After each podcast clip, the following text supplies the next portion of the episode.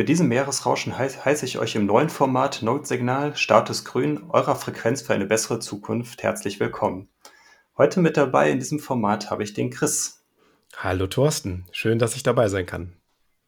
Super, dass du dabei bist. Und äh, so wie es obligatorisch ist, kannst du mir jetzt ja sicherlich auch die, kurz die Blockzeit nennen.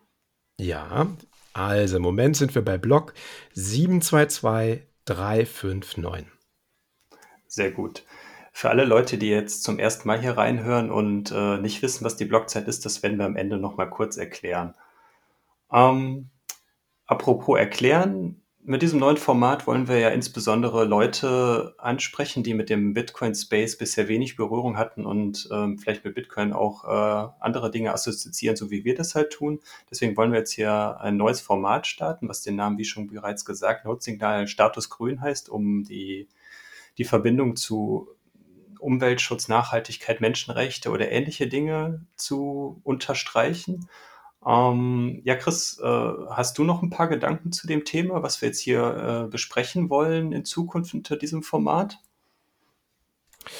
Ja, du hast das ja gerade schon angedeutet, ne, dass also wenn man ähm, jetzt einfach nur über die Medien von Bitcoin hört, dann hört man in der Regel über den hohen Energieverbrauch, über ähm, die kriminelle Nutzung von Bitcoin und ja, eigentlich wenig Gutes. Wenn man aber so unter die Haube von Bitcoin schaut und sich länger mit Bitcoin beschäftigt, dann merkt man schon, dass Bitcoin einige Eigenschaften mitbringt, die tatsächlich vieles verbessern können an den, da, an den Dingen, die im Moment so etabliert sind.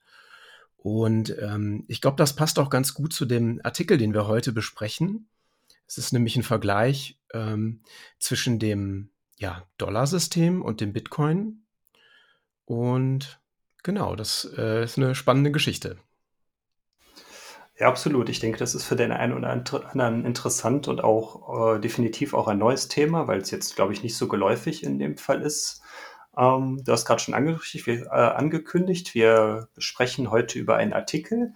Diesen Artikel hat Alex Gladstein geschrieben, der Alex Letztin ist dem einen oder anderen vielleicht schon ein Begriff oder auch schon bekannt für die Leute, die auch unsere anderen Formate schon vorher von unserem Podcast gehört haben. Wir haben nämlich kürzlich einen, ebenfalls einen Artikel von ihm in unserem Format besprochen, der in dem Fall primär um den CFA-Fonds ging. Da geht es um die lokale Währung in den ehemaligen 15 afrikanischen Kolonien, die es, also diese Währung gibt es bis heute noch und da hat er dann halt auch einen sehr äh, aufklärenden, aber auch erschütternden Artikel äh, zu, dieser, zu dieser Art von Währung geschrieben.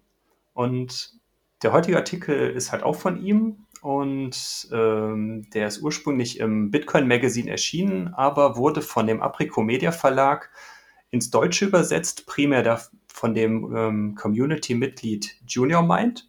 Und das ist im Endeffekt heute die Grundlage, die wir heute besprechen wollen. Ähm, ich weiß nicht, Chris, möchtest du mal so anfangen, die, was so die Motivation des Artikels ist oder was so halt der, ja, der, der Auslöser ist, warum dieser Artikel vom Alex Gladstein geschrieben wurde? Ja, gerne. Also der Artikel hat den Namen Die versteckten Kosten des Petrodollars. Und ähm, die Motivation des Artikels ist im Grunde das, was ich eben auch schon gesagt habe, dass es eigentlich sehr, sehr viel Kritik an Bitcoin gibt. Ähm, zum einen der Energieverbrauch, der CO2-Fußabdruck, dass es keine zentrale Kontrolle gibt und ähm, dass der Bitcoin insgesamt auch schlecht zu regulieren ist. Und äh, für die meisten, die Bitcoin von außen wahrnehmen, scheint das erstmal irgend so ein Fintech- äh, Produkt oder eine Fintech-Erscheinung zu sein, also irgend so was, irgendein Zahlungssystem, was zum Beispiel vergleichbar ist mit Visa, aber irgendwie umständlicher funktioniert. Ähm, wenn man genauer hinschaut, ist der Bitcoin aber mehr. Und zwar ist das ein dezentraler Vermögenswert und äh, der jetzt nicht irgendwie Visa Konkurrenz macht, sondern tatsächlich ähm, einer Reservewährung äh, Konkurrenz machen kann, zum Beispiel wie dem Dollar oder etwa Gold. Und ähm, die da nun ja, Bitcoin, äh, Gladstein eben Bitcoin mit dem Dollar in Konkurrenz setzt, ähm, sagt er, okay, dann stellen wir uns mal die zentrale Frage, welche Kosten stecken eigentlich hinter dem Dollar? Um schon mal so ein bisschen ähm, was vorwegzunehmen, das tut er auch in dem Artikel, also er gibt so eine kleine Vorschau darauf, was da rauskommt.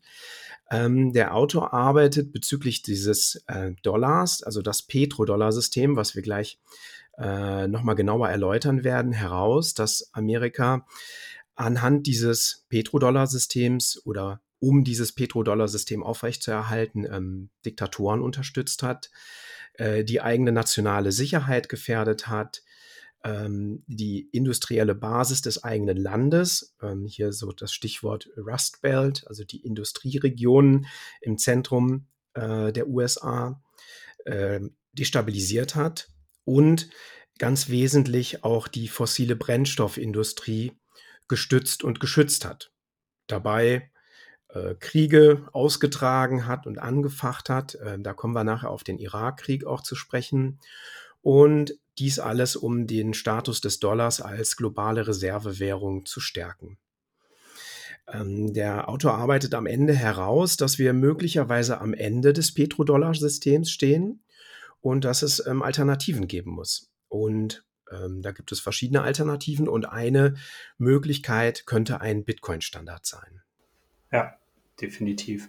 Das ist schon mal cool, dass du jetzt so diese Einführung generell gemacht hast zu dem Thema oder wo, wo, was wir jetzt eigentlich in dieser Podcast-Folge besprechen wollen. Und da können wir auch gleich gerne direkt mal so ins Thema einstarten und so ein bisschen was Grundsätzliches zum US-Dollar, wie er aktuell oder heute in der Weltwirtschaft verwendet wird.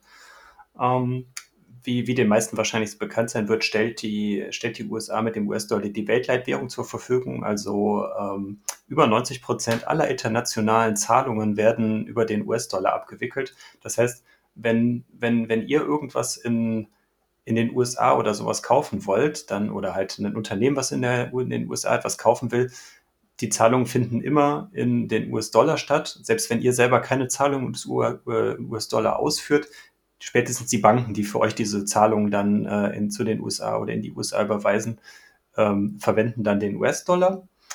Als weiterer Key Fact ist, dass 60 Prozent der Devisenreserven der Länder, das bedeutet, die, äh, die jeweiligen Länder haben, halten Devisen, also Geld bei sich dann auf dem Balance Sheet und 60 Prozent dieser Devisen der Länder weltweit sind wirklich der US-Dollar.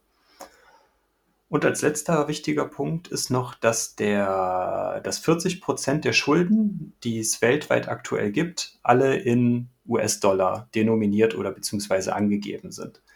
Ähm, das ist insofern interessant, weil die USA eigentlich, obwohl sie nur 20 Prozent äh, des Bruttoinlandsprodukts der Welt darstellt, trotzdem so eine do hohe Dominanz äh, in der Verschuldung anderer Länder darstellt. Also dass sich äh, halt 40 Prozent der der Schulden in dem Sinne dann in US-Dollar gemacht wurden und somit dann auch gegenüber, gegenüber dem Dollar stehen. Ähm, grundsätzlich nochmal was zum dazu, dass der, der Dollar hat in den letzten 60 Jahren, also so seit, seitdem, seit der Einführung als, äh, wo er so die Stellung als ähm, globale Reservewährung erhalten hat, hat er für viel Wohlstandszuwächse gerade in der westlichen Welt gesorgt. Also insbesondere den USA selber, aber auch die, äh, die Westeuropa hat, hat von der engen Zusammenarbeit mit den USA profitiert. Und das ist eigentlich insofern spannend, weil die USA zum Beispiel nur 4% der, äh, der Weltbevölkerung repräsentiert. Also wir haben ja irgendwie aktuell 8,2 Milliarden oder sowas und die USA mit ihren 330, 340 Millionen Menschen entsprechen in dem Sinne nur 4% der Weltbevölkerung. Und das Schlimme an der ganzen Sache ist, dass die USA mit ihrem jetzigen System, was wir nachher noch weiter im Detail besprechen werden, auf Kosten von den anderen 96 Prozent der Weltbevölkerung lebt. Und primär, dass diese 4 Prozent primär davon profitiert haben, von diesem System und nicht der komplette Rest der Welt. Und dann können wir auch mal so ein bisschen in die geschichtliche Entwicklung gehen, wie das halt alles angefangen hat. Ich weiß nicht, Chris, willst du mal äh, da starten?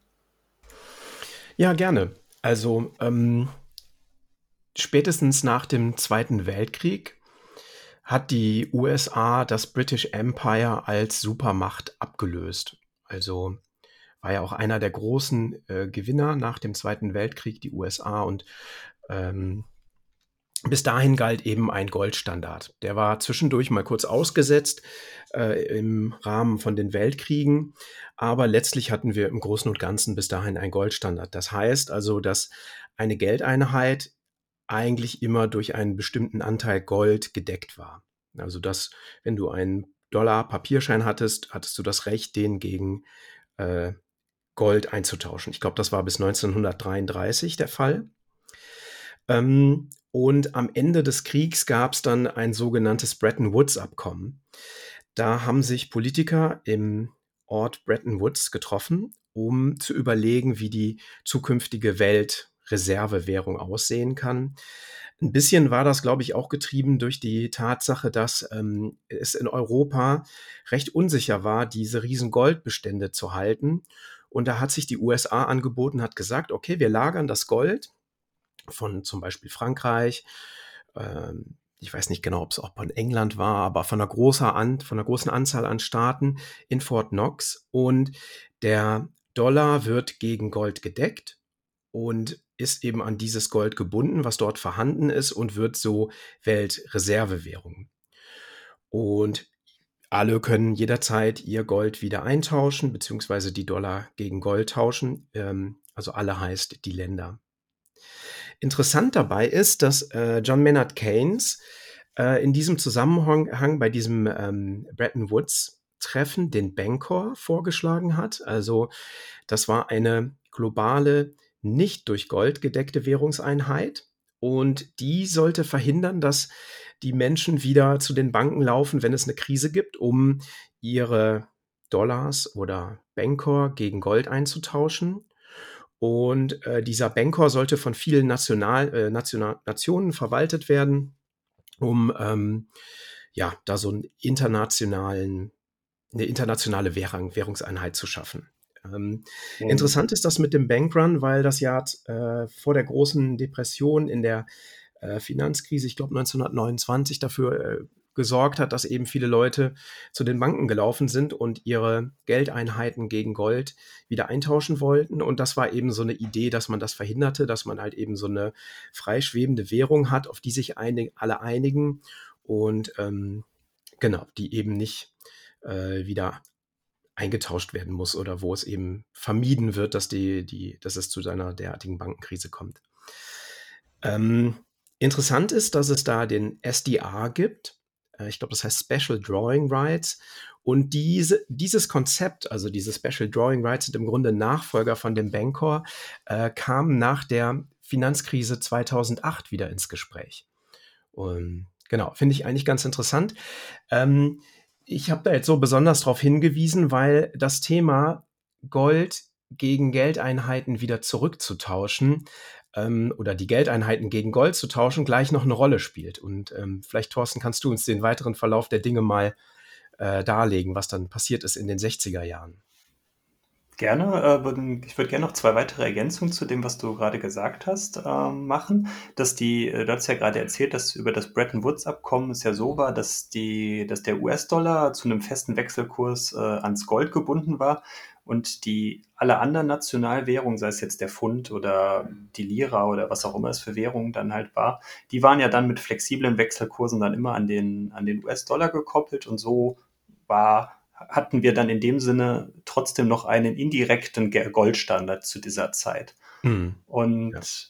vielleicht nochmal so als kurze Ergänzung auch noch zu diesem Bankor, so wie ich ihn verstanden habe, war es ja so, dass das so ein, eine Art auch ähm, Währungskorb war, glaube ich, ne, der ja dann äh, sich dann aus unterschiedlichen Nationalwährungen zusammensetzt, um da dann äh, so eine Zahlungsunion daraus abzubilden.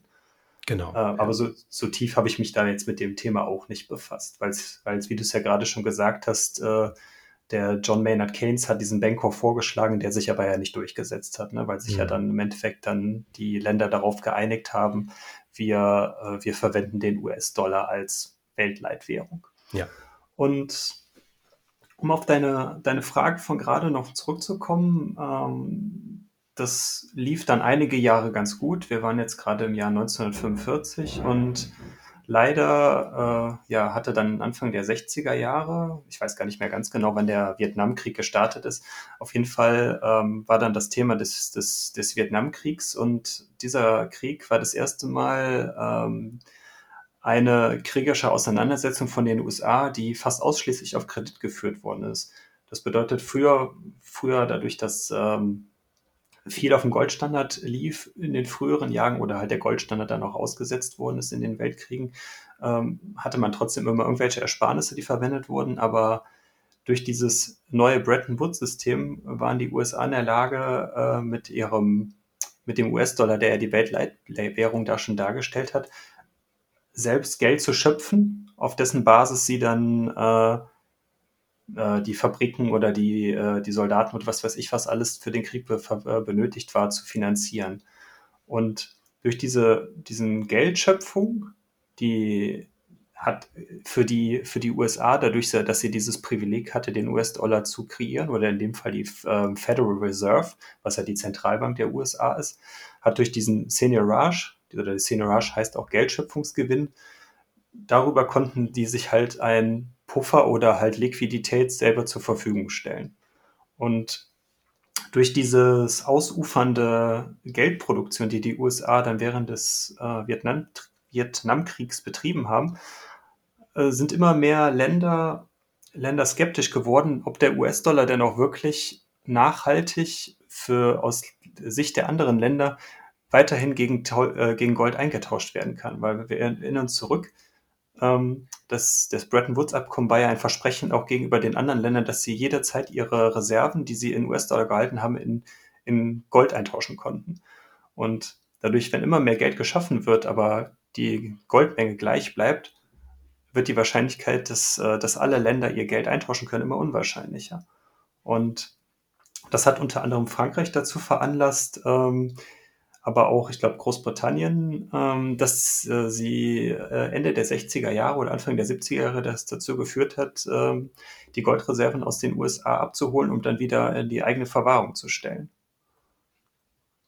Und ähm, das hat im Endeffekt dann darin gemündet, dass wir, äh, dass das Verhältnis 1971 zwischen den US-Schulden und der Dollardeckung von 11 Milliarden Dollar in Gold gemessen gegen äh, 24 Milliarden Dollar in gedrucktem Geld oder äh, äh, gegenüberstand.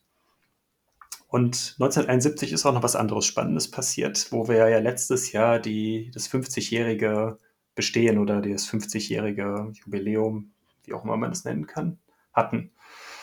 Was war das denn nochmal, Chris? Hm.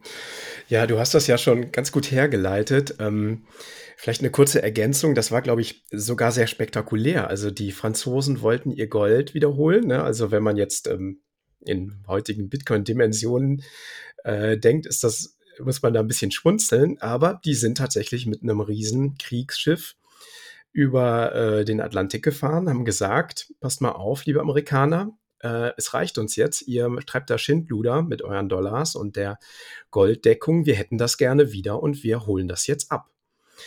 Deshalb habe ich das eben auch so mit diesem Bankrun angedeutet. Ähm, in diesem Fall war es kein Bankrun. Äh, vielleicht war es ein Fort Knox Run. Ich weiß nicht genau, wo das französische Gold war, ob es in Fort Knox war oder in New York. Aber ich glaube, die sind in New York äh, dann mit einem Kriegsschiff aufgetaucht und ja, wollten das Gold dann wieder haben.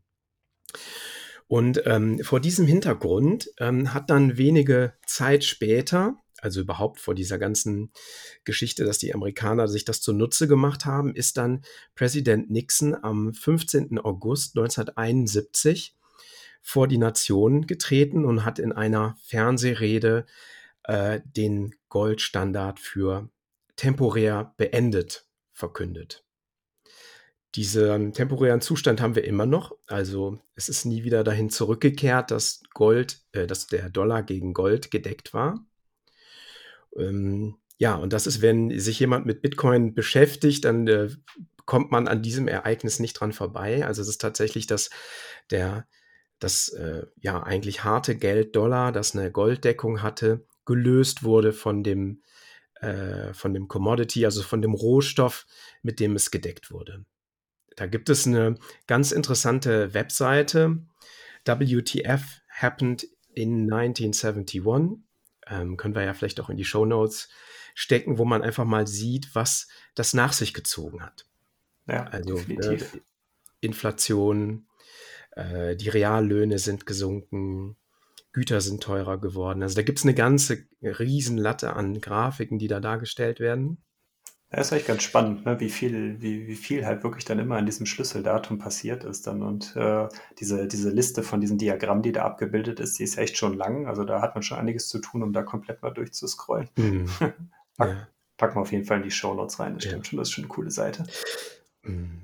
Ja, genau. Also und ab dem Zeitpunkt ähm, war das Geld, was von den Zentralbanken eigentlich an den Dollar gebunden wurde und der wiederum an Gold gebunden war, eigentlich losgelöst von dem Rohstoff und äh, wir hatten eigentlich ein volles Fiat-Geld, also das, was man als äh, unter Bitcoinern Fiat-Geld nennt.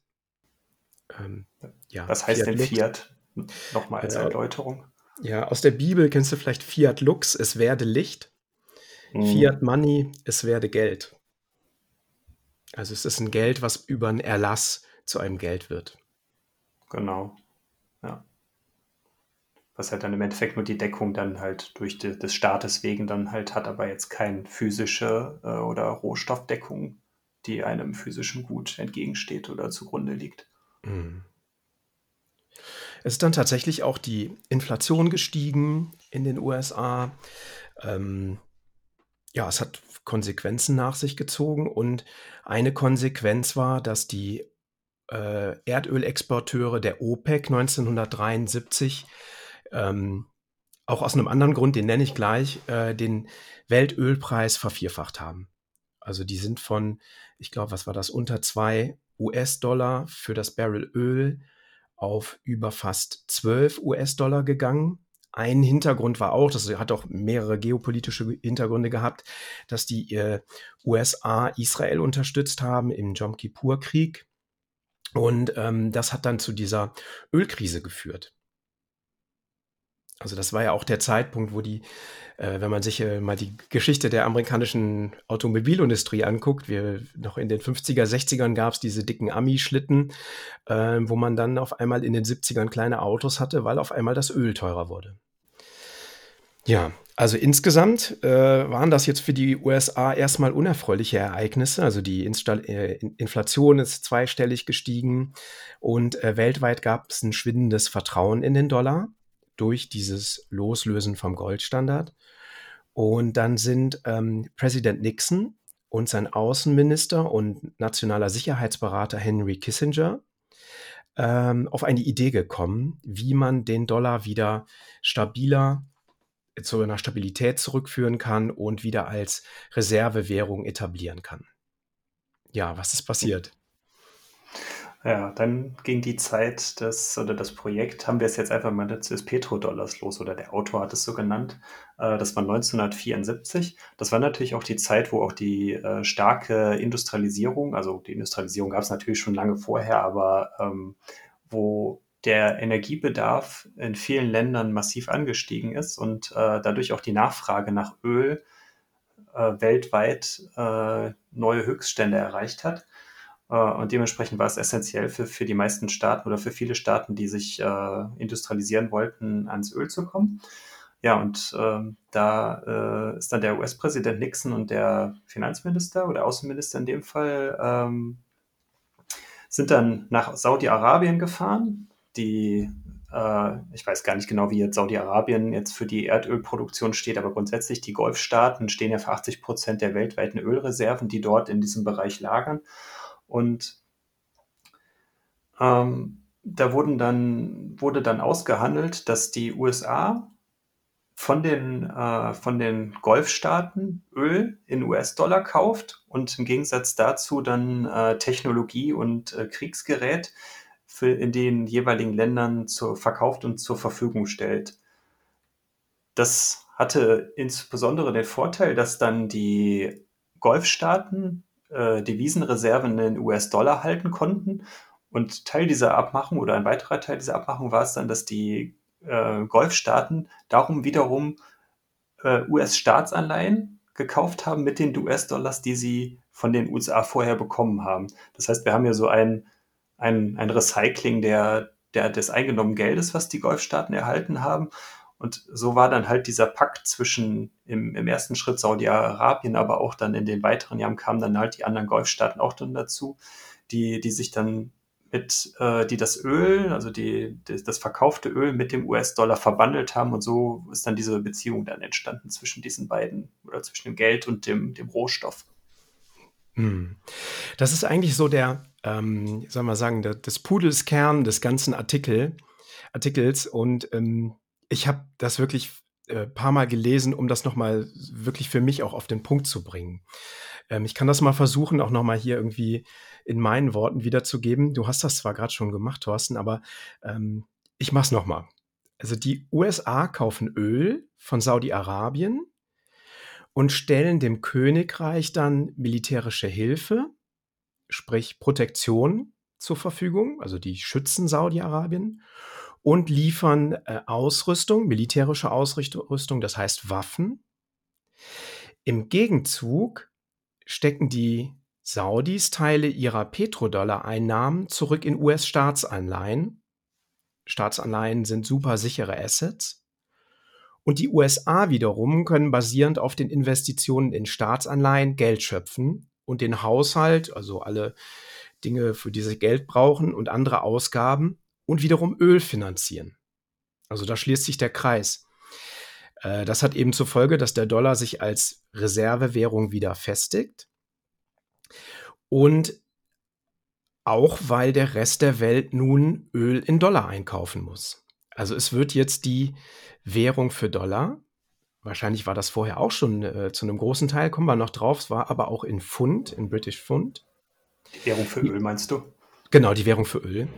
Also die, der Vorteil für die äh, USA an diesem Zyklus, an diesem Recycling-Zyklus, wie du es genannt hast, ist, dass sie ähm, ihren eigenen Haushalt weiter finanzieren können und dass der Dollar Weltreservewährung bleibt.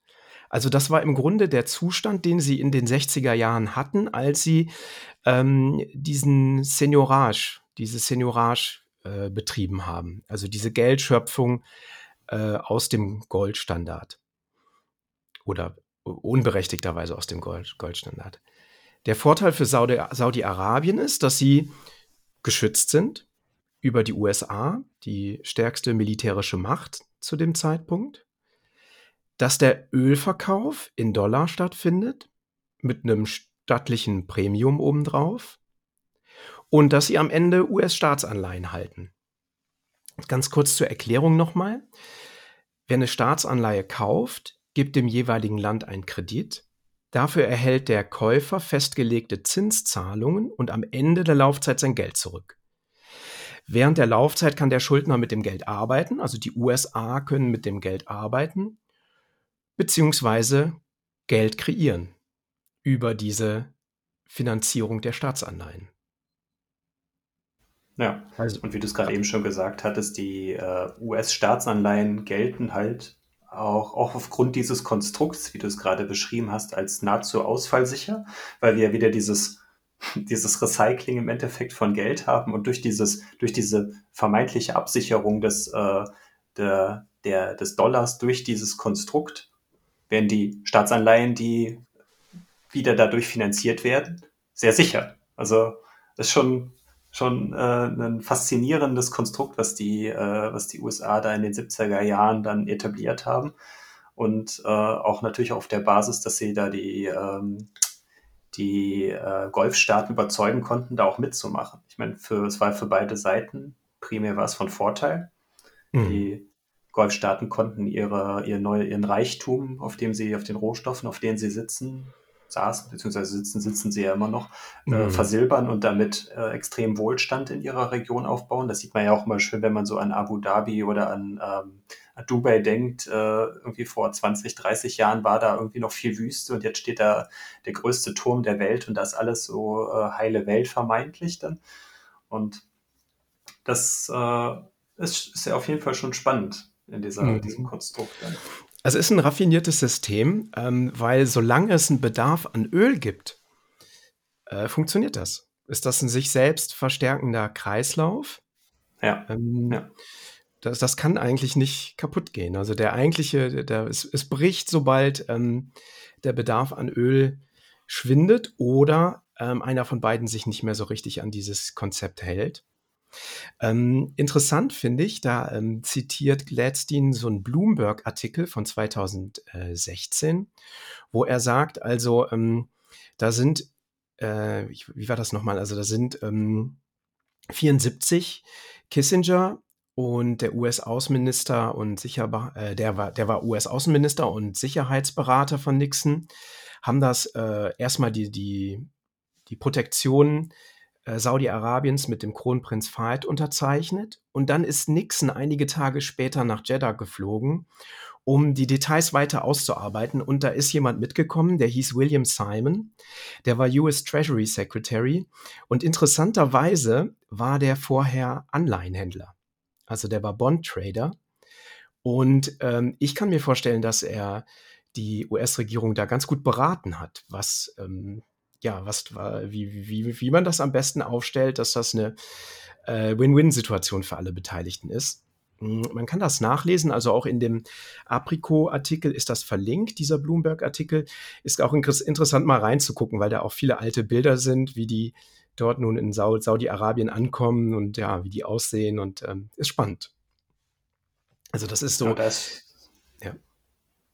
Nee, ich wollte gerade nur sagen, und da ist wahrscheinlich dann auch genau dann das auch entstanden, dass dann auch, äh, ich weiß nicht, also das habe ich jetzt im Artikel nicht so genau verstanden, ob es jetzt nur Saudi-Arabien war oder ob es dann auch die, die anderen Golfstaaten dann waren. Aber die, äh, zumindest Saudi-Arabien hatte ja dann in der Anfangszeit auf jeden Fall auf diese besagten US-Staatsanleihen dann ein Vorkaufsrecht und dann auch mit besseren Konditionen. Mhm. Das heißt, äh, äh, die USA haben es den, äh, den Saudis in dem Fall sehr schmackhaft gemacht, denn auf jeden Fall äh, diese, diese vielleicht dann mit 5 oder 10 Prozent Discount vom Marktwert äh, der Staatsanleihen dann zu kaufen und so die Finanzierung des, des Haushaltes dann weiter aufrechtzuerhalten. Mhm. Ich weiß nicht, ob ja. das jetzt äh, auch äh, für die anderen, ähm, anderen Golfstaaten galt oder ob es jetzt wirklich nur Saudi-Arabien diese, diese Vorzugskurse dann bekommen hat. Hm, das kann, wird in dem Artikel nicht so richtig deutlich. Also mhm. äh, er führt das auf jeden Fall aus, dass die Saudis 1975 Schatzbriefe äh, im Wert von 2,5 Milliarden Dollar erstanden haben und äh, was dann später zu Hunderten von Milliarden Petrodollar wurden. Ähm, mir ist jetzt nicht so richtig klar, ob das per annum oder äh, in welch, auf welchen Zeitraum er sich bezieht, aber ähm, die haben da exzessiv von profitiert und haben das exzessiv in Anspruch genommen.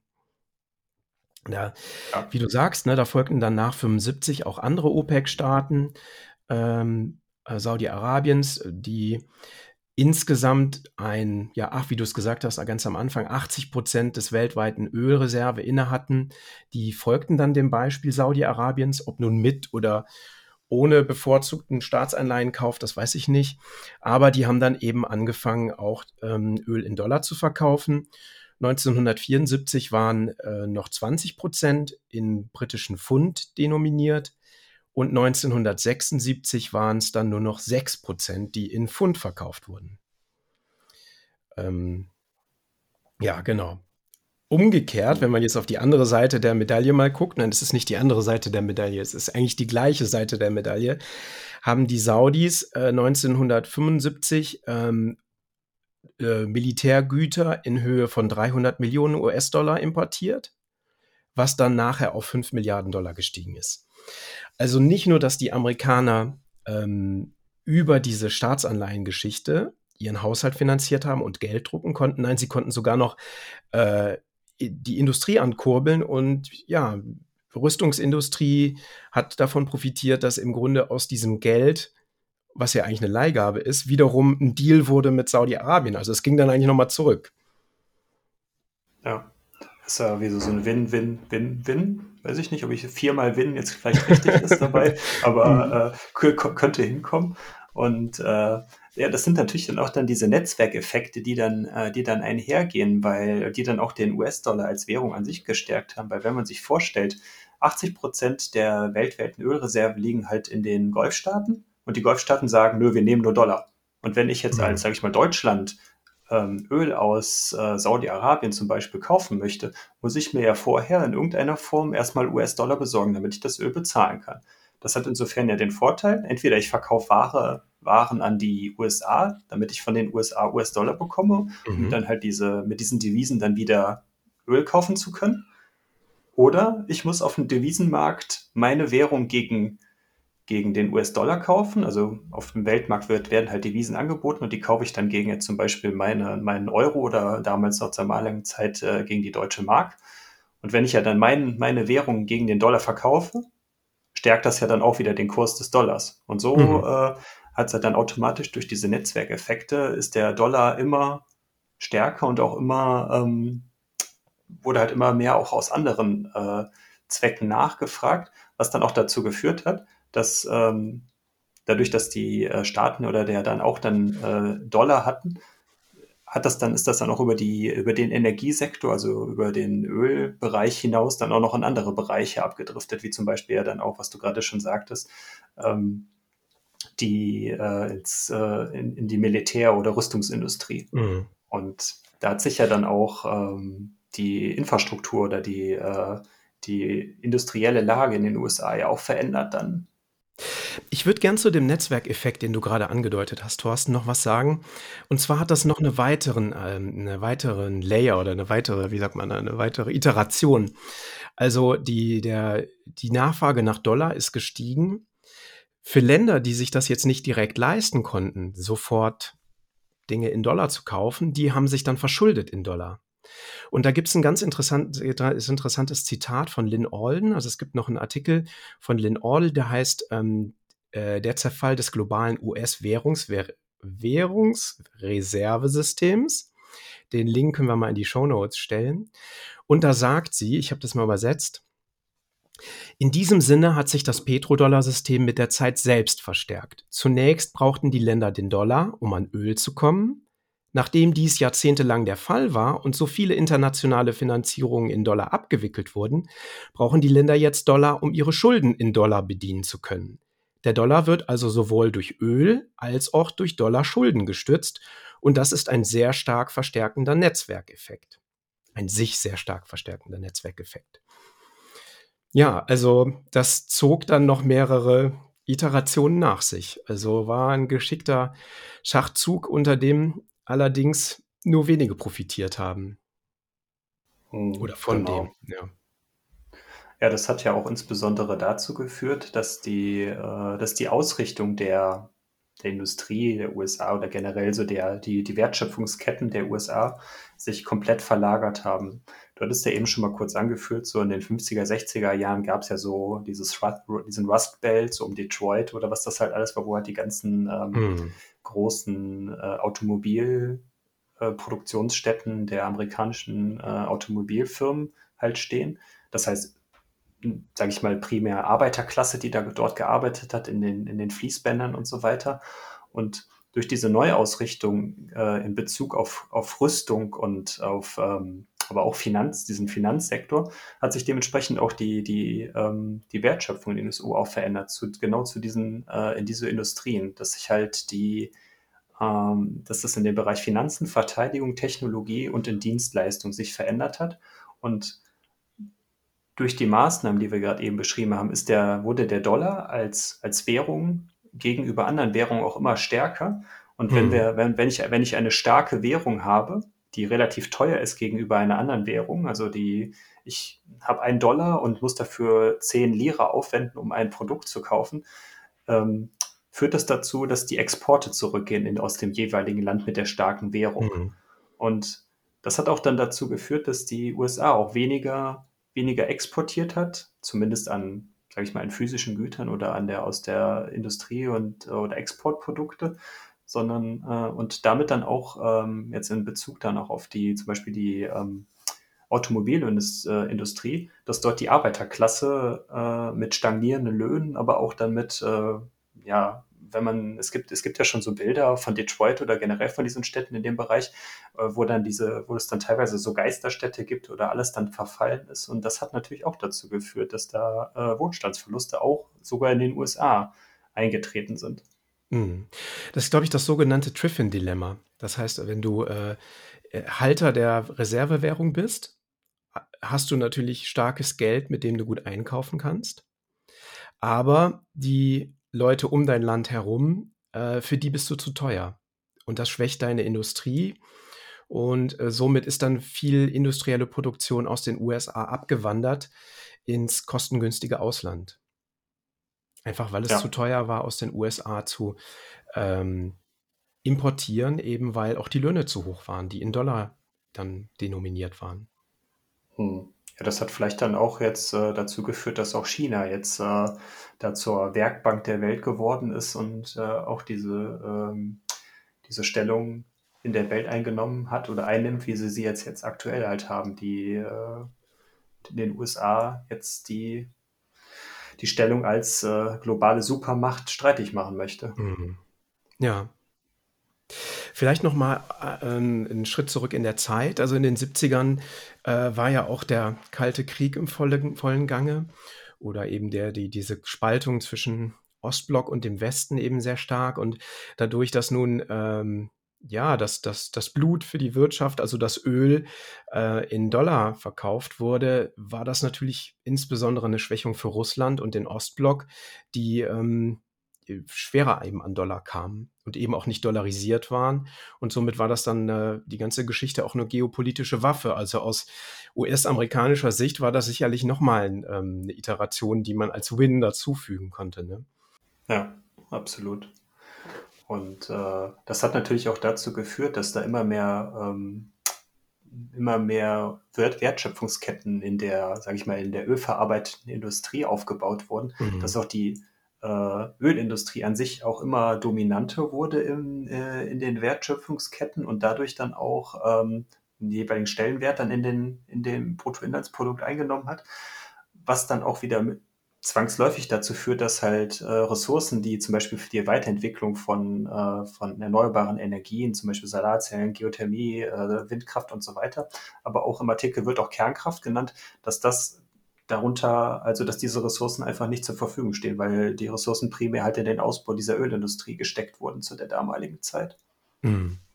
Ja, das, das, das kriegt ganz gut die Kurve hier zu unserem Thema ähm, Node-Signal Status Green, Status Green, oh, schwerer Zungenbrecher, ähm, weil es eben einfach ganz klar die Industrie um fossile Brennstoffe gefördert hat.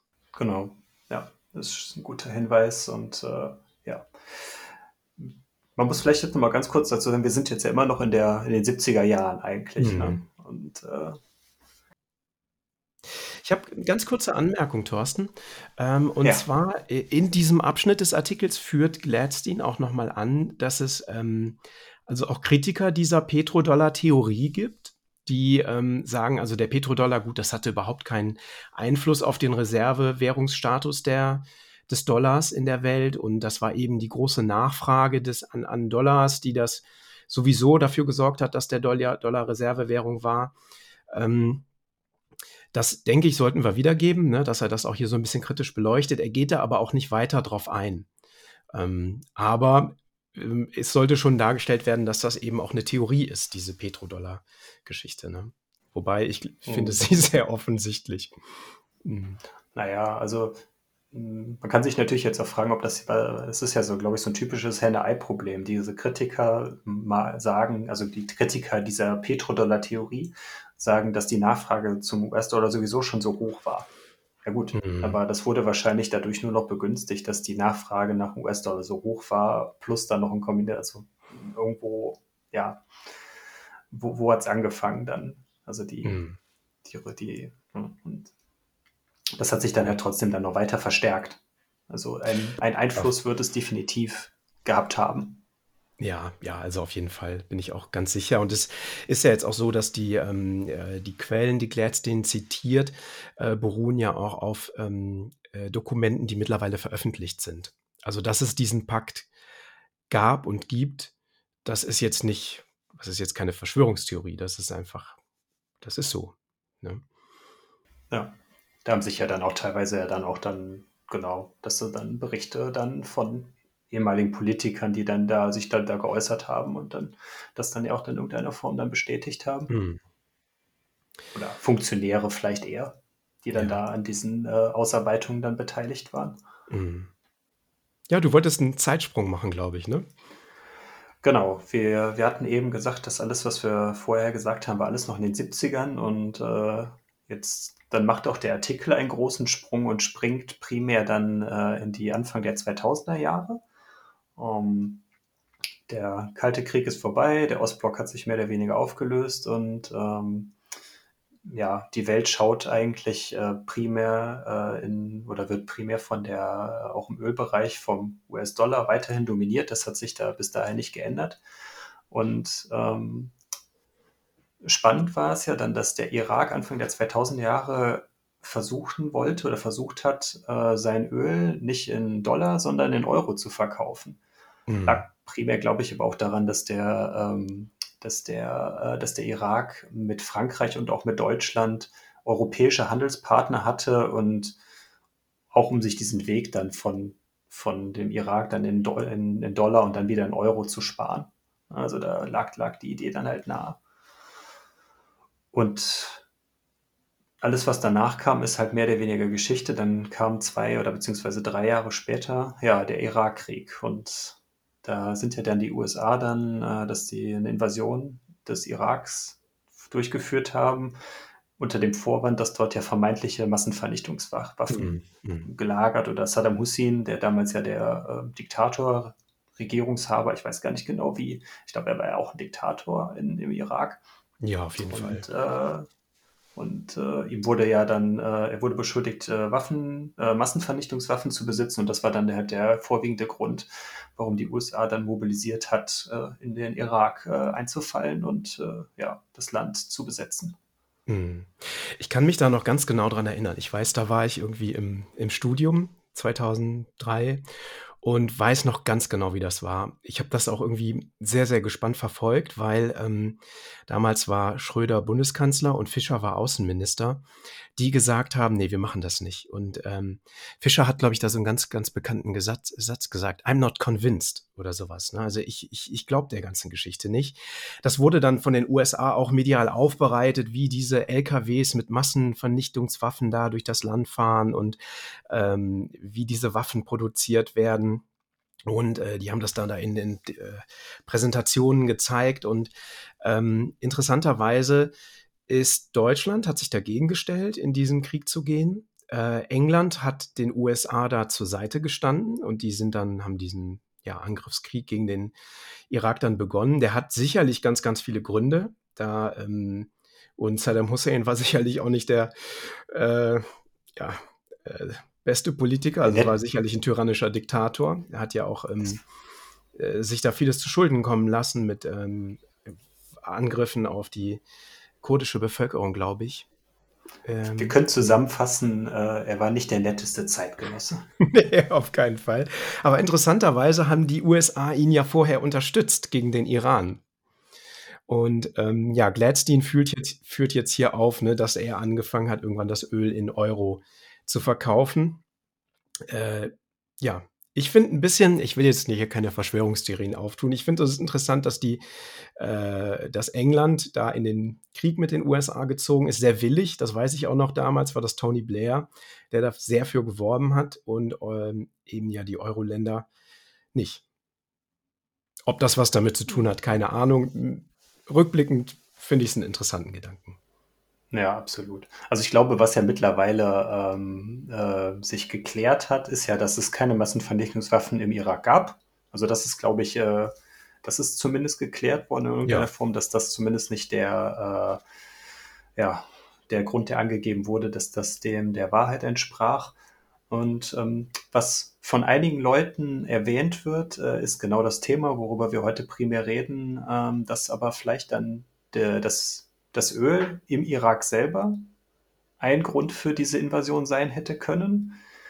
Oder aber auch die Art und Weise, wie das irakische Öl verkauft, beziehungsweise äh, womit bezahlt wird, dass das vielleicht ein Grund ist für diese Invasion, um den, äh, ja, um die, die zuvor angesprochene Stellung des US-Dollars in der Welt zu, dass die nicht untergraben wird.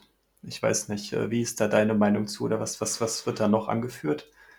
Mm, also ist, ich denke, es ist mittlerweile bestätigt, dass äh, die Amerikaner da einen Grund gesucht haben, diesen Irakkrieg zu führen. Sie wollten das Land befreien und befrieden. Wenn man sich überlegt, was da nachher passiert ist, ähm, auch mit dem Aufkommen des IS, äh, hat das, ist das vollkommen nach hinten losgegangen. Ähm, ich bin mir sicher, dass in das Öl da eine ganz zentrale Rolle gespielt hat. Ob es nun tatsächlich die Denominierung des Öls in Euro statt Dollar war, weiß ich nicht. Was Gladstein hier aufführt, ist, dass eben nachdem äh, das Regime im Irak gestürzt wurde, sofort der, das Öl wieder in Dollar verkauft wurde. Das Selbstverständlich. Ne? Das ist ja das, das Erste, was gemacht werden muss. genau. Ja. Ich habe noch mal so ein bisschen weiter gesucht, weil wir uns jetzt ja in einer Zeit befinden, wo man tatsächlich auch noch einfach Artikel, also Zeitungsartikel findet.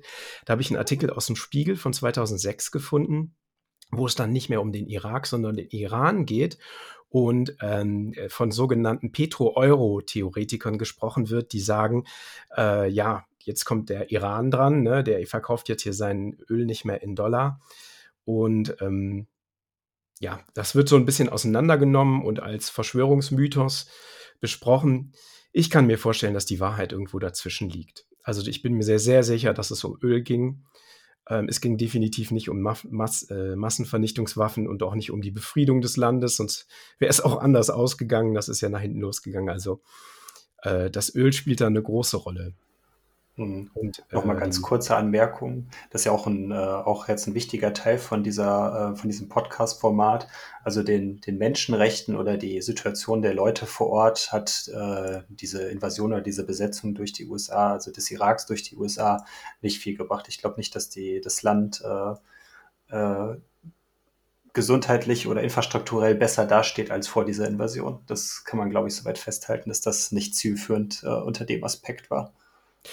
Ja, also es gab halt einen Diktator. Hm, ich will nicht sagen, dass das besser ist vorher, aber ähm, ja, ich muss man die Menschen im Irak bef befragen, was die dazu sagen. Ich, also insgesamt hat es dem Land sicherlich nicht gut getan, nee.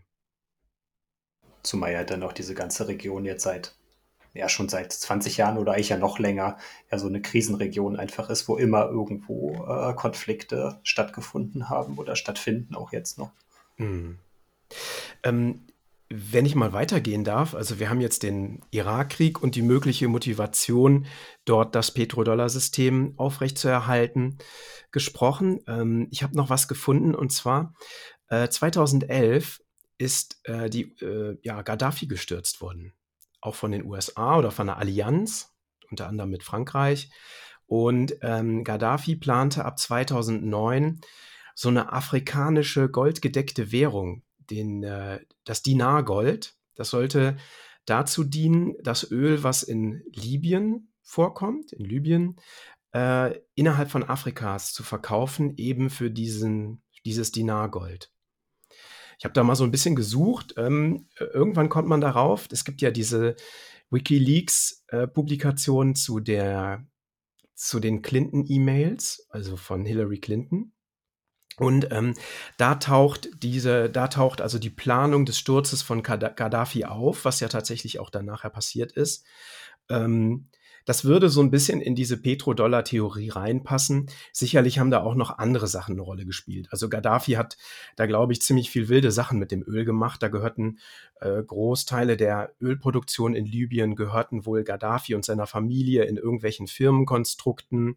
Ähm, der hat da irgendwie ja, also da war, war vieles im Argen, aber auch da war das der, ja, wollte die USA einfach die, die Hand auf dem Öl haben.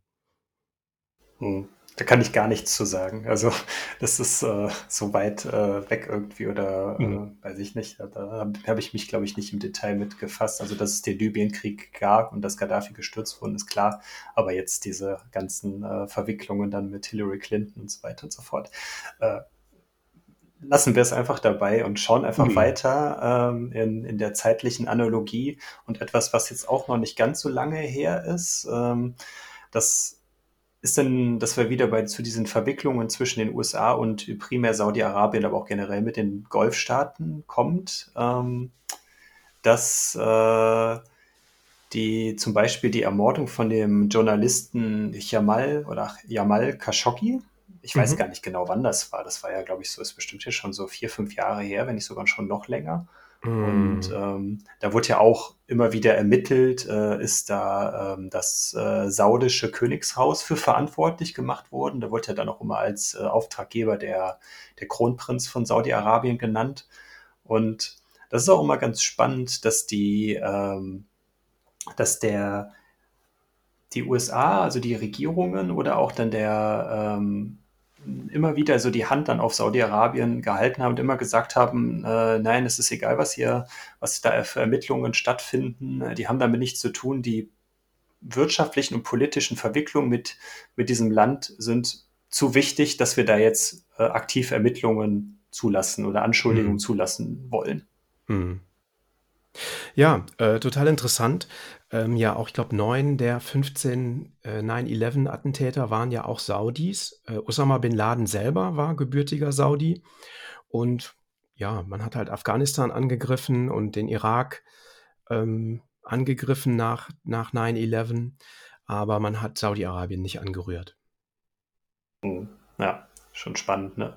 Obwohl ja dann äh, es ja, glaube ich, auch sogar Beweise vom ähm, amerikanischen Geheimdienst gab, die dann auch die Beteiligung äh, von, vom saudischen Königshaus dann auch be bewiesen haben oder beweisen haben und dass da trotzdem, ich glaube, sowohl Donald Trump als auch Joe Biden beide äh, die Entwicklung oder Untersuchung Richtung Saudi-Arabien dann abgelehnt haben oder unterbunden haben, eben aus den eben genannten Gründen. Hm. Und was in dem gleichen Zuge auch noch genannt wird, ist, dass die, äh, was wir ja auch am Anfang gelernt haben, Saudi-Arabien oder auch generell die Golfstaaten halten extrem viele US-Staatsanleihen in ihren eigenen Besitz und sind natürlich auch in der Lage, ähm, politischen Druck auszuüben, wenn sie halt sagen, okay, wir, wir schmeißen jetzt diese Staatsanleihen auf den Markt zu Dumpingpreisen, was im Endeffekt ja dazu führen könnte, dass der Dollar an Wert verfällt, weil wir ja gerade eben gesagt haben, die Staatsanleihen der USA gelten quasi so ausfallsicher, dass sie wie eine Art Gold fungieren. Mhm. Ja. Sie verlieren an Wert, ne? also weil die, der Dollar an Wert verliert. Ähm, ist jetzt eine Staatsanleihe, die du für den Betrag X hältst und dann nachher wieder bekommst, plus einem Zins obendrauf. Trotzdem verliert das an Wert. Aber es ist sicher, ja.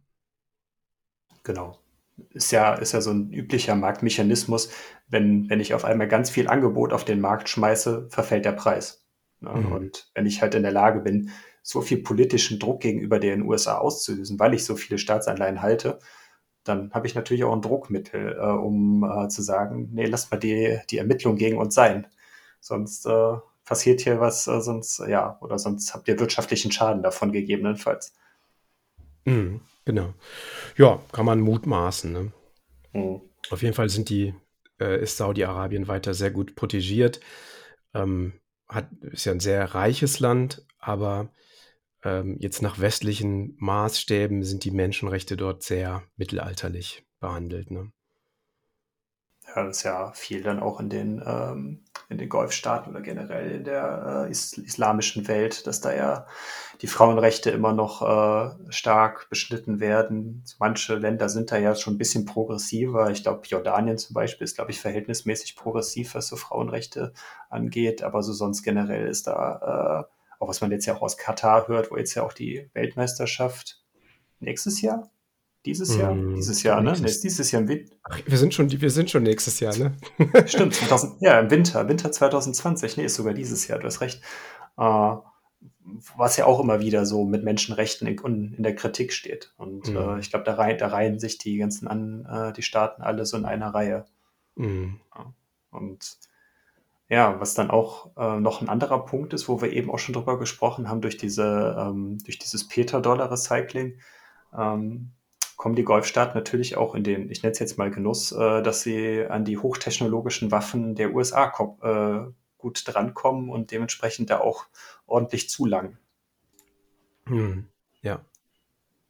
Ich weiß nicht, ob ich das in, dem, in diesem Gladstein-Artikel gelesen habe oder in einem Interview mit ihm über den Artikel, ist, dass er auch sagt, in den USA ist der Militärkomplex ähm, einer der größten Ölverbraucher. Also das. Äh, ja, Nee, das steht auch im Artikel drin, dass der, Artikel, ja. dass die, das US-Militär der größte Erdölverbraucher der Welt ist, als Einzelverbraucher. Also die, Ah, okay. die, Mhm. äh, die Flugzeugträger, die Schiffe, die Panzer und die, die, ähm, die Flugzeuge und alles, was damit zusammenhängt, dass dieser, dieser ganze, äh, Mili, diese, diese ganze Militärmaschinerie, die Verbrauch ist der größte Einzelverbraucher an Erdöl, Mhm. die ja dann auch auf der anderen Seite wieder dafür benutzt wird, um, um den Status äh, des US-Dollars in der Welt zu zementieren wie wir Mhm. es gerade eben, äh, wie wir es gerade eben beschrieben haben, um halt geopolitisch Druck oder halt auch Kriege auszulösen, die dann die Stellung äh, des US-Dollars erhalten. Das, Da kommt so ein bisschen vielleicht auch die Kurve zu Bitcoin. Ähm, Mhm. man liest, man sieht oft dieses Meme äh, auf Bitcoin Twitter, wo ähm, gezeigt wird, ne, your, äh, der US-Dollar is backed by military und dann sieht man alle möglichen äh, Militärgeräte und, und Kriegsszenarien und eben Bitcoin is backed by Code und Mathematik. Und ja, das ist vielleicht die für uns die Kurve zum Bitcoin zu kriegen, was das für eine Alternative sein kann zu diesem ja, Petrodollar-System. Oder hattest du zum Petrodollar-System noch was, Thorsten? äh, ich, ich würde da, wir können jetzt sofort drüber, äh, drüber äh, hinübergehen. Also ich würde noch ganz kurz sagen, also durch diese, dadurch, dass die, äh, der Petrodollar oder der US-Dollar, nennen wir ihn jetzt einfach mal von der, von dem US-Militär als größter Verbraucher gestützt wird, ist es extrem schwierig, den, das jetzige Geldsystem, also den, das, das Fiat-Geldsystem, aber primär auch der Dollar oder alle anderen Währungen, die ja davon abhängen, als grün zu bezeichnen. Weil das ist halt immer das ist schwierig, was, Mhm. was ja, was du eingangs gesagt hast, dass der Bitcoin immer so äh, als äh, Umweltzerstörer, äh, hier Boiling the Oceans und so weiter und so fort bezeichnet wird. Aber ähm, das Militär von den USA ist ja auch kein Deut besser. Das ist zwar jetzt auch wieder Whataboutism, ähm, kann man jetzt dann wieder streiten, ob das jetzt valide Kritik sind, aber äh, trotzdem sollte man dann äh, nicht so sagen, dass das jetzige System das grünste, System ist, was es gibt. Das ist, was es ja definitiv nicht ist. Mm, Ja, absolut. Also das, das finde ich gut, dass du da die Kurve nochmal zu, zum Anfang unserer Diskussion äh, fügst. Also dass das Petrodollar-System im Grunde ein System ist, was A, Eliten fördert, die mitunter äh, Menschenrechte missachten, wenn man jetzt auf Saudi-Arabien guckt. Äh, Mhm. dass B, äh, den, die fossilen Brennstoffe braucht. Also Ja, fossile Brennstoffe an sich sind ja jetzt erstmal nicht schlecht, aber dass äh, einen immensen Abnahme an, äh, also Abnahme im Sinne von Absatz von äh, fossilen Brennstoffen braucht, was ja definitiv nicht äh, förderlich ist für unsere Umwelt. Ja, ist halt, äh, es nimmt, nimmt halt aktiv die Umweltzerstörung. Jetzt auch, ich meine, der Abbau von Erdöl ist jetzt ja auch nicht äh, unbedingt, äh, dass der äh, ohne ähm, Beanspruchung oder Beeinträchtigung der Umwelt passiert. Und ganz unabhängig davon, was passiert, wenn, äh, wenn, wenn, wenn das Öl verbrannt wird oder halt benutzt wird. Aber ähm, ich weiß gar nicht, wann das war. Wir hatten ja auch diese, äh, die, äh, dass da die Ölpipelines da dann äh, explodiert sind und äh, dass da dann der ganze Golf von Mexiko oder wann das da war, da mit Mhm. Öl verseucht war. Ne? Also das ist ja, das sind ja auch alles ähm, zusätzliche äh, Effekte, die halt aufgrund dieses Systems äh, die Umwelt beeinträchtigen oder generell Einfluss auf die Umwelt haben. Mhm. Ja. Was Gladstein hier in dem Artikel auch am Ende oder am Ende der Beschreibung des Petrodollar, Pet, Petrodollar-Systems, nicht Petradollar, des Petrodollar-Systems aufführt, ist eben, dass das Ganze auch anfängt zu bröckeln. Also, dass äh, die USA sich darauf nicht mehr verlassen kann, dass ähm, Russland mittlerweile äh, den versucht, es in Rubel zu denominieren, China sehr aktiv ist und den Yen versucht als Währung für Öl einzusetzen. Also Ja, dass ich diese Dollar-Dominanz nicht mehr so durchzuhalten ist. Er sagt auch, er würde davon ausgehen, dass hätte man jetzt diese Situation mit dem Irak, wie das in zwei, Anfang der 2000er war, würde die USA wahrscheinlich nicht eingreifen und nicht in den Irak einwandern, weil das Thema Öl einmarschieren, insgesamt aber ja. ja, äh, einmarschieren, genau. Einmarschieren, weil das Thema Öl einfach nicht mehr ähm, so ein dominantes geworden ist. Ja, ist spannend, ne? weil jetzt gerade, wo du gerade Russland gesagt hast, das ist ja auch aktuell jetzt, wir sind jetzt, befinden uns jetzt gerade im Jahr, äh, im Februar 2022, da ist ja auch die, jetzt der Konflikt mit Russland und der Ukraine ja auch sehr aktuell, wo es ja dann auch um dieses Thema Nord Stream 2 geht, was ja dann die Gasversorgung zu Europa sicherstellen soll, wo die äh, USA ja auch äh, ein der, das ein Dorn im Auge für die USA ist und daher immer wieder gegen feuern und mit Sanktionen und so weiter. Das ist vielleicht ein, ein neues Thema, was da jetzt äh, in dem Bereich dann auch wieder aufkommt, was vielleicht nicht ganz so eine äh, Tragweite hat wie jetzt dann äh, das, äh, das Petrodollar-System, aber es könnte trotzdem in eine ähnliche Richtung sich entwickeln. Hm. Ja. Also Gladstein sagt, okay, es kann sein, dass die Dominanz des Dollars oder sie ist definitiv, sie bröckelt, der Dollar verliert ja auch an Wert und das Petrodollar-System kann so langfristig nicht aufrechterhalten werden. Es gibt auch eine geringere Nachfrage nach US-Staatsanleihen. Also China hält ja einen ganz, ganz großen Anteil an US-Staatsanleihen, aber die kaufen mhm. nicht mehr. Äh, die haben aufgehört, US-Staatsanleihen zu kaufen. Ähm, ja, dass es jetzt äh, in, äh, in einen Regimewechsel läuft, also in, in einen Paradigmenwechsel und er führt den SDA, den wir ganz am Anfang mal genannt haben, als eine mögliche Lösung auf. Ne? Also Special Drawing Rights, diesen äh, Pool an Währungen, der international nach bestimmten Regeln sich verhält. Und er sagt aber auch, eine Alternative kann Bitcoin sein.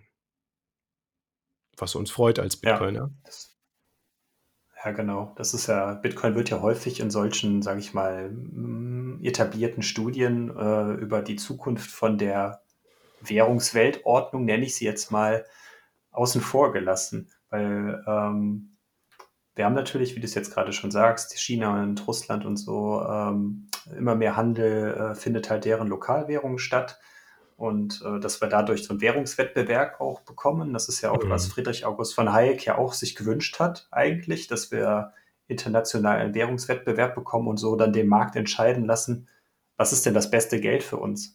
Und ich denke schon, dass Bitcoin da auch dann auf diesem Währungsmarkt ein äh, gute Chancen zu hat, weil ja viele Argumente ja auch für Bitcoin sprechen, die die es als gutes Geld klassifizieren, was man den jetzigen ähm, Fiat oder dem Dollar oder halt aber auch den anderen Währungen, die von Nationalstaaten ausgegeben kann, jetzt ja nicht unbedingt sagen kann.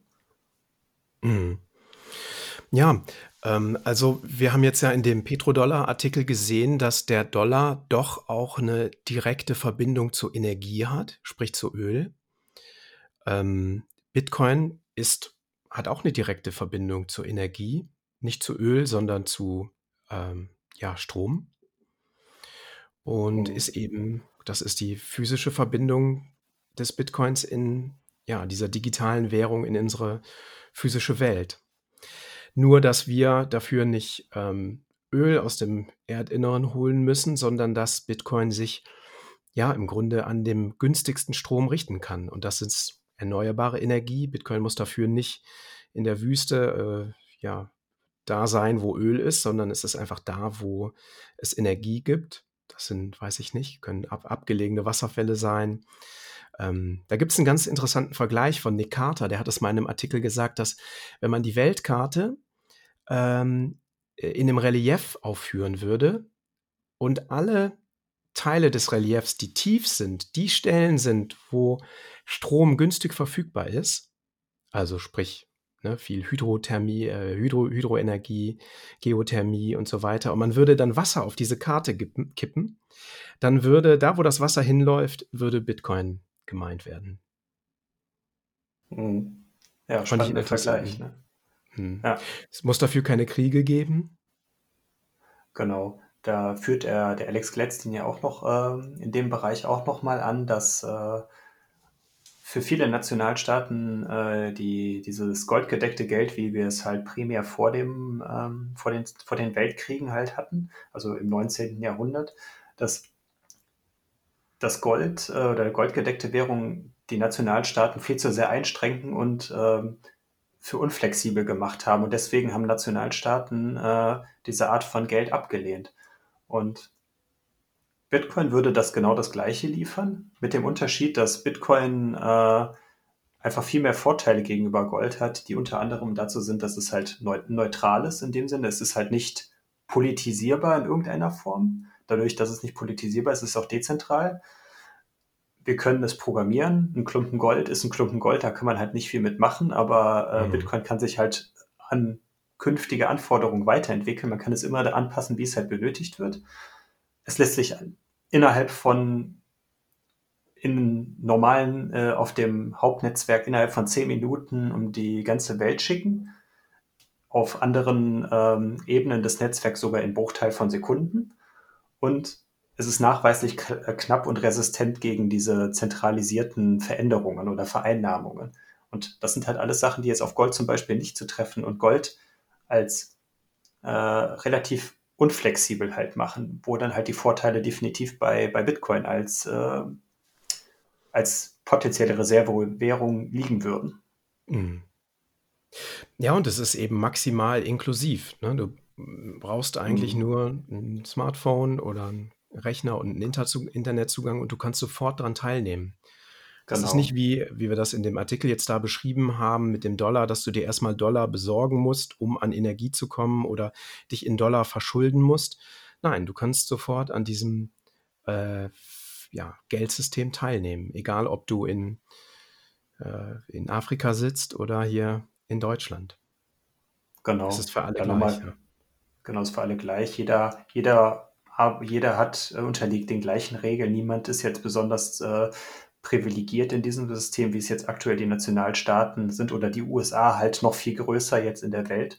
Und ähm, da können wir nochmal kurz einen Rück, noch mal den Schluss nochmal zu dem, ähm, zu dem CFA-Artikel, den wir beim letzten Mal oder vor, mhm. vor ein paar Wochen besprochen hatten, machen. Da war es ja dann ähnlich. Die, wenn man halt in diese Länder halt guckt, die Leute haben da ja nicht mal Zugang zu, äh, zu irgendwelchen Banken oder Konten, um an diesem Dollar dominierten äh, Weltfinanzsystem teilzuhaben. Und Bitcoin ermöglicht das halt erst, sag ich mal, äh, an einem Finanzsystem äh, in irgendeiner Form teilzuhaben. Natürlich jetzt in dem Fall in Bitcoin an einem äh, äh, Finanzsystem, was, was neben dem Legacy oder dem bestehenden Finanzsystem steht, aber sie haben trotzdem die Möglichkeit, ohne, ohne ähm, dass irgendjemand ihnen dafür die Berechtigung erteilen muss, daran teilzuhaben. Und das ermöglicht halt so viel. Da haben wir ähm, auch letzte Woche mit Anita Posch im Interview darüber gesprochen. Sie sagte halt auch, so mhm. dass, dass die, die unbanked Leute, also die Leute, die keinen Bankzugang haben, das ist halt 40 bis 45 Prozent der Weltbevölkerung. Und die äh, USA repräsentieren halt irgendwie 4 Prozent der Weltbevölkerung und äh, leben in dem Sinne, wie wir es gerade eben gesehen haben, ja dann auf Kosten des großen Rests. Und ja. das ist halt das, was, was Bitcoin auch dann, also eine, eine Währung, die Bitcoin gedeckt ist, beheben kann. Genau, du sagst das. Also am Ende des Artikels sagt er auch, also er will ja nicht den Dollar loswerden und äh, sagt, der Dollar verschwindet, sondern sagt, also eine Möglichkeit wäre eben einen Dollar zu haben, der mit Bitcoin gedeckt ist und nicht mehr mit ähm, Staatsanleihen, die über Öl finanziert sind. Mhm, genau. Super. Ich ähm, ich würde ganz gerne, ganz am Ende, ähm, noch ein Zitat äh, vorlesen. Und zwar stammt das aus diesem, ähm, oder Thorsten, ist das zu früh? Möchtest du noch was sagen? Ähm, nee, ich wollte, wollte, also das Zitat damit können, es ist gut, wenn du damit endest. Ich wollte noch ganz kurz erklären, was wir am Anfang ja angekündigt haben. Wir wollten ja noch erzählen, was die Blockzeit ist damit wir das, ah ja, genau. dieser, diesem, damit wir diesem Versprechen auch noch nachkommen. Also für alle Leute, die, äh, die jetzt noch nicht so tief im Bitcoin drin sind und nicht wissen, was die Blockzeit ist. Ich hatte ja gerade eben gesagt, dass der, äh, dass im Bitcoin alle zehn Minuten man theoretisch in der Lage ist, Werte, also im Schnitt alle zehn Minuten Werte zu anderen Menschen übertragen kann, wie wir es auch gerade eben gesagt haben. Ich kann, kann einen bestimmten Betrag von hier nach in die USA zum Beispiel schicken. Und das funktioniert so, dass äh, der Bitcoin so funktioniert, dass wir äh, alle zehn Minuten einen neuen Block finden, der ein, die gesamte, also der alle Transaktionen, die oder ein, ein Teil von Transaktionen, die in dieser Zeit auflaufen, bündelt und dann an eine öffentliche Liste anhängt, in der diese Transaktionen dann halt öffentlich eingesehen werden können. Und das nennt man halt Blockzeit. Jeden Block, der theoretisch oder im Schnitt alle zehn Minuten erzeugt wird, enthält diese besagten Transaktionen. Und die Blockzeit entspricht halt dem, dem so und so vielten Block, der in dieser Liste erstellt worden ist. Und der beträgt jetzt halt äh, aktuell ungefähr äh, 722.365. Das ist zum Beispiel die Blockzeit, die jetzt gerade in diesem Moment reingekommen ist. Wir hatten eben äh, vor einer Stunde, als wir den Podcast gestartet haben, zu einer anderen Blockzeit angefangen. Und im Schnitt haben wir jetzt so mehr oder weniger äh, ja, sechs Blöcke ungefähr neu hinzubekommen. Mhm. Hast, du noch eine, an, hast du noch eine Ergänzung dazu? Nee, du hast das wunderbar erklärt. ich hoffe es, ich hoffe es. Gut, mhm. dann äh, ja, können wir, kannst du gerne mit dem äh, Zitat enden oder du kannst das Zitat nochmal vorlesen. Ja, genau. Also, und zwar ist das ein Shareholder Letter, also ein, ja, wie sagt man, Investment-Anteilshaber Brief, den die Firma Citi aus Norwegen 2021 veröffentlicht hat. Citi ist eine Tochterfirma von Orca, Arsa. Das ist eine norwegische Firma, die ja unter anderem sehr, sehr reich geworden ist mit, mit Öl. Und der Geschäftsführer ist Kjell Inge Röcke. Und ich kann das jedem empfehlen, diesen äh, Share, äh, Shareholder Letter mal zu lesen. Den gibt es auch bei Bitcoin Audible in Englisch zum Hören. Ich glaube, in der Apriko Mediathek gibt es den äh, in der deutschen Übersetzung äh, zum Lesen. Und ähm, wie gesagt, also es ist ein Ölmilliardär, der Folgendes sagt. Das derzeitige System funktioniert größtenteils zumindest für privilegierte Menschen in unserem Teil der Welt. Aber, aber Banken bleiben für viele unzugängliche Institutionen. Hoffen wir, dass sich das alles ändern kann. Die Richtung ist klar. Das Finanzwesen wird ebenso sicher umgestürzt werden wie die fossilen Brennstoffe. Die Frage ist nicht ob, sondern wann. Kriegt man richtig Gänsehaut. ja, ich finde aber, ich habe das das erste Mal äh, ich glaube, gehört bei Guy Swan. Das ist, ich finde das unglaublich. Also, dass jemand, jetzt, der jetzt sein. Bitte? Nee, jetzt gerade auch in dem Kontext, ne, dass er so als Ölindustrieller sich selber so reflektiert und sagt, äh, ja, die, die Zeit, womit meine oder die Firma, die ich aufgebaut habe, äh, ist primär vorbei oder der Weg, wie das Unternehmen Geld verdient hat, ist vorbei. Und das ist halt das Schöne daran, dass äh, er so weitsichtig ist und gesagt hat, okay, ich glaube, dass das Bitcoin äh, auch gerade diese Industrie über den Haufen schmeißen wird. Mm, ja. Und dass daraus ja dann auch dann die, äh, die, dieses Unternehmen CT entstanden ist, die sich ja primär um die Weiterentwicklung oder Entwicklung äh, rund um das Thema Bitcoin beschäftigen möchte oder mm. beschäftigt. Ja, wir können ja irgendwann mal äh, auch diesen Share Letter, äh, Shareholder Letter besprechen. Ähm, mhm. Er äh, leitet das ja auch so her, wie er zu dieser Einsicht gekommen ist und äh, was ihn als über 50-Jährigen dazu bewogen hat, ähm, am Ende sowas, so ein Statement zu lassen. Und das ist also dieser, ich finde das ein ganz besonderes, ganz besonderes Ding, was er da publiziert. Das muss jemand, der äh, Millionen oder ich glaube sogar Milliarden schwer ist, nicht äh, machen aber ähm, der brennt dafür. Und ich mhm. bin mir sicher, dass er das so meint, wie er das da geschrieben hat. Ja, definitiv. Gut. Ähm, ja, Chris, hast du noch irgendwas? Ansonsten würde ich jetzt dann, dann die Folge rund machen. Nee, ich denke, ich habe genug geredet. Es war eine große Freude, Thorsten. Vielen Dank. Ähm, das war ein spannender Artikel. Ich glaube, da könnte man noch ewig drüber reden. Also ich habe auch dann angefangen, eigene Quellen nochmal zu suchen, habe alte Zeitungsartikel gelesen und ähm, ja, ist ein sehr, sehr spannendes Thema und ich glaube, dass wir in, äh, weiß ich nicht, zwei, drei, vier, fünf Jahrzehnten da mit einem ganz anderen Blick drauf schauen, ja. Absolut, absolut. Ja, es war auf jeden Fall eine coole und eine spannende Folge und es, äh, wir haben ja auch Feedback aus der Community erhalten, dass sich die, die Leute gerade gerne so die Besprechung von diesem Artikel gewünscht haben, weil ich glaube, es auch wichtig ist, genauso wie äh, viele andere ähm, Punkte in Bezug auf Menschenrechte, äh, Umwelt, Klima und so weiter, dass man, ähm, dass wir die richtig einordnen und äh, auch hier dem Gehör dafür schaffen. Und von dem Sinne würde ich dann einfach sagen, äh, vielen Dank, dass ihr dabei wart. Äh, wenn euch die Folge gefallen hat, folgt uns gerne, bewertet uns und gebt uns gerne Feedback darüber. Und wir freuen euch, wenn ihr dann beim nächsten Mal auch wieder bei der nächsten Folge von Notsignal Status Grün ähm, dabei seid. Und dann würde ich mich verabschieden mit unseren Worten Focus on the Signal, not on the Noise. Und bis zum nächsten Mal. Ciao.